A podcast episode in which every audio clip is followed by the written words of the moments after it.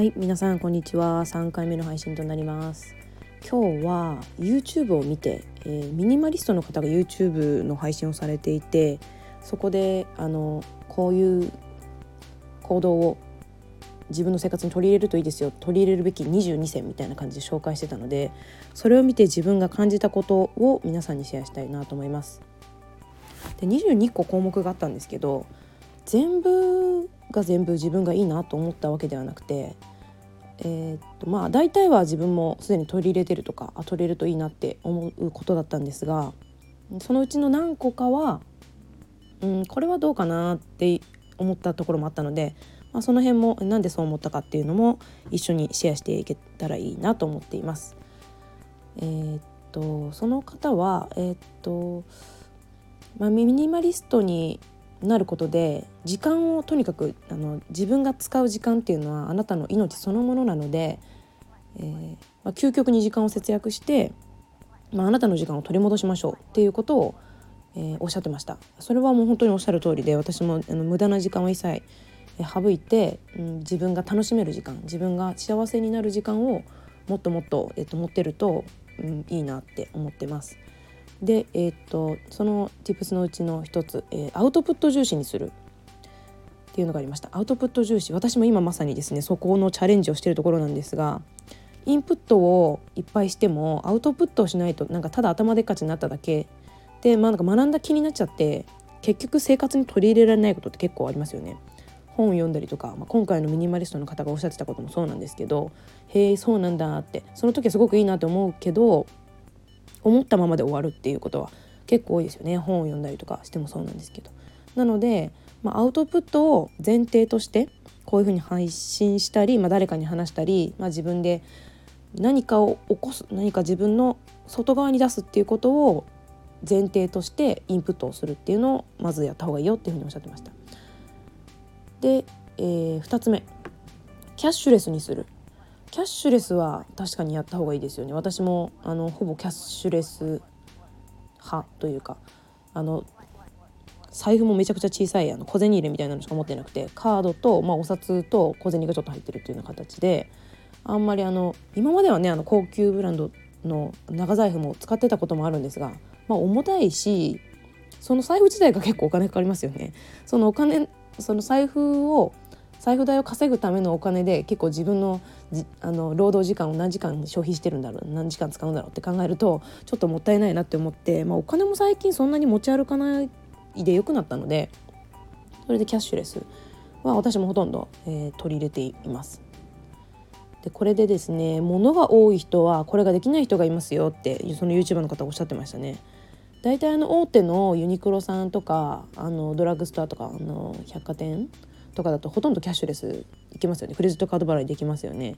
でもなんかあの物が多くてこれは自分が持ってなきゃいけないっていうこだわりが強くある人は買う回数もすごく多くなるのでそうするとまあ場所によっては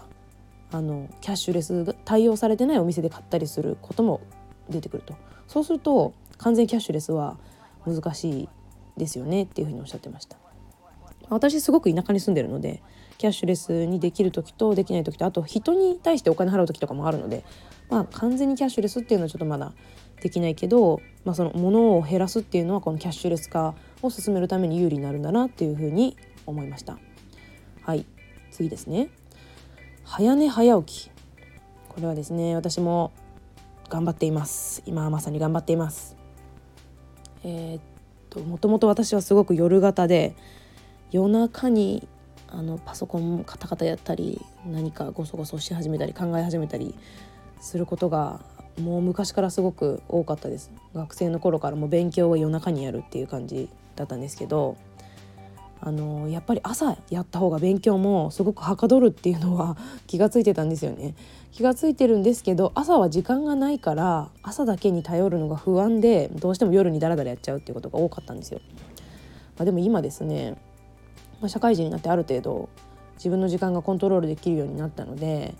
自分のためにする勉強例えばこの前だと宅建を取得しようと思ってあの毎日3時間勉強しようっていうふうに決めてやってたんですけどもうそこからあの早寝早起きっていうのを自分も、えー、取り入れないとダメだって思って、まあ、朝6時半に起きて、まあ、6時半全然早くないですけどね 普通の時間なんですけど自分はすごくもう遅型人間だったのでその前は7時半とか多分もう仕事行くギリギリまで寝てたのでそのぐらいだと全然勉強はできないのでまあせめて6時半とか6時夏はちょっと早く起きて6時に起きてる時もあったんですけどに起きて必ず1時間を勉強するっていう風に決めてました。で朝起きるためにはやっぱりもう夜早く寝ないと翌朝が辛いので早く起きるっていうのを習慣にすると夜早く眠るっていうのがだんだん定着し始めました。今は11時には眠るようにしてます。今まではねもう1時2時とか普通に平気で起きてたんですけど最近はもう11時には寝るっていうのが習慣になっています。でこの習慣化についてはまたちょっと別のあの回で、えっと、お話ししたいなと思うんですけどすっごくおすすめのあの本があってこの本のおかげで私はこの習慣が身についたよっていうあのすごくおすすめの本があるのでその時にまた、えっと、詳しくお話ししたいと思います。はい。で次です。うん会議のオンライン化もしくは効率化。これはあの会社員の方でねあのすごく会議とか多い方は必要ですよね。ちょっと私これはあんま関係ないのでちょっと飛ばしますね。次。はい。運動筋トレ。これは私も取り入れてますね。勉強する時にあの軽く運動をしながら勉強しています。もうすごくこれおすすめの方法であの私勉強を立ったままやるんです。立ったままパソコンとかあの iPad を見ながらあのちょっと高いところに置いて iPad をあの足踏み？その場で足踏み？ちょっとちょっと旗から見たら変変だと思うんですけど本当はステッパーっていうのを取り入れたかったんです。あの YouTube で DAIGO さんもおすすめしてるステッパー？キュッキュッキュッキュッてあの踏んでその場で足踏みができるマシンがあるんですけどあれを取り入れると多分本当はいいと思うんですけどこの足を上げる太ももを上げるっていう動作をするとあの下っ腹のあの筋肉を使うのかな？この大臀筋？大臀筋？足だけじゃなくてこの下っ腹の部分の筋肉も使うので下っ腹が引っ込むよっていうふうにおっしゃっててあそれでやろうと思って取り入れています。で私は Apple Watch も持っているので Apple Watch でこの1時30分かな？30分この足踏み運動をすると勝手にログをつけてくれるんですね。このなんかこうちょっと腕を振って動いてると「あなたエクササイズしてますね」みたいな感じで言ってきてくれてであの自分でこのポチッと押したりあのあやってますみたいな感じで押すとそのまま継続してやってくれたり、まあ、何も聞かなくても勝手にログつけられてる時あるんですけどでそういう形であの Apple Watch を使ってあの毎日エクササイズ30分間は足踏みのエクササイズをしてであと Apple Watch がですねあの1時間ごとにあの立ち上がってくださいってこうスタンドっていうあの通知このエクササイズの中でそういう機能があるんですけどあの1人間最初最近はあのデスクワークが多くなってきて座りっぱなしがすごく増えてるじゃないですか最近の人って。だけど人間ってやっぱもともとは野生動物動物としてこの活動してた人あの動物だからずっと座りっぱなしっていうのはやっぱり体に良くないみたいなんですよ。でずっと座りっぱなしでデスワークしてるとなんか脳梗塞とかの確率もすごく上がるっていうことででアップル曰く1時間に1回はこう立ち上がってちょっとうろうろってトイレに行ったりコーヒーを飲んだりちょっとうろうろするとふくらはぎのこの筋肉が活性化されてちょっとポンプが巡ってこの血の巡りが良くなって脳梗塞とかのリスクがすごく減りますよっていうデータがあるみたいででそれであのアプローチが1時間に1回あの立ってくださいって言うので、まあ、それでスタンドをやってあとその30分間のエクササイズをやってっていう形であの自分の習慣につながっています。なのでアップルウォッチのおかげで一応この運動っていうのが習慣化されてます。でさっき言った勉強朝やる勉強もこのアップルウォッチのあの習慣化がアプリがあるのでこれを使ってあの一緒にながらで、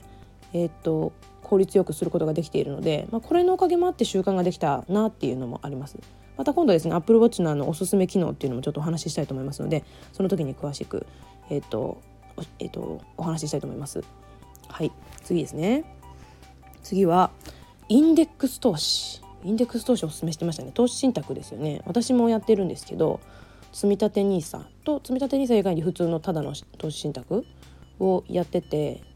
えーと、ただ貯金するだけだとお金増えないのであの自分以外にもお金を生んでくれる何かを生み出さないといけないということでただ貯金するんじゃなくてまあ、インデックスと、まあ、インデックス投資じゃなくても投資だったら何でもいいんじゃないかなと思うんですけどその方は、まあ、インデックス投資をお勧めしてましたね。私もあの株のことよくわからないので勉強する時間を費やすよりは、まあ、任せちゃってちょっと他の自分にがやりたいことに時間を費やしたりあと私は不動産投資にすごく興味があるのでそこにもちょっと時間を費やしたいなと思ってインデックス投資はそあのそんな勉強がいらないというかお任せで、えー、プロの方が運用してくれるのでそれで投資信託インデックス投資を私もやっています。で彼も、えー、すごくお勧めしてました。でちょっとですねもう10分過ぎちゃったのでこの後の、えー、トピックはまた次の回でお話ししたいと思います。はいそれではまた次回。